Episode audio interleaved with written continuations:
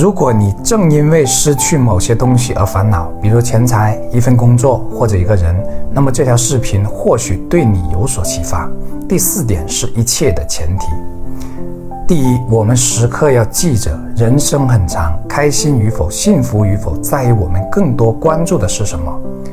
如果过于关注失去的部分，那痛苦比你更多；如果在失去的同时，仍能问自己还拥有着什么，那必定幸福更多。我们都太容易被眼前的失去蒙蔽双眼，感觉深陷泥潭，暗无天日，甚至生无可恋。这都是因为我们的注意力完全转移到了失去的东西上。第二，我们永远都不要只看失去的那部分，而忽略了握在手中的部分。而且握在手中的部分，永远比失去的要多得多。比如爱你的家人，关心你的朋友，手脚健全的身体，还没有痴呆的头脑，还可以看到青山绿水的眼睛，还可以听到一声爸妈的耳朵，等等。第三，所有痛苦都是暂时看起来很大很重，但再大的痛苦都会随时间流逝而淡化缩小。无数的故事可以验证这一点。那些当初压得人喘不过气的痛苦，几年后回看，远没有当初沉重。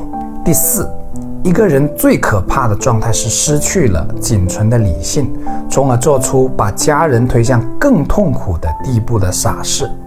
没有人有选择结束自己生命的权利，而且这种选择其实很自私，因为每个人都不只是为自己而来到这个世界的。永远不要忘记，我们还有家人。不要因为自己的错误选择而让家人走进了万劫不复的境地。俗话说：“留得青山在，不怕没柴烧。”就算把一棵树的全部枝干砍掉，第二年不也能长出新芽吗？因为它的根系还在。而人的根系就是这一颗为全身血液流动提供动力的心。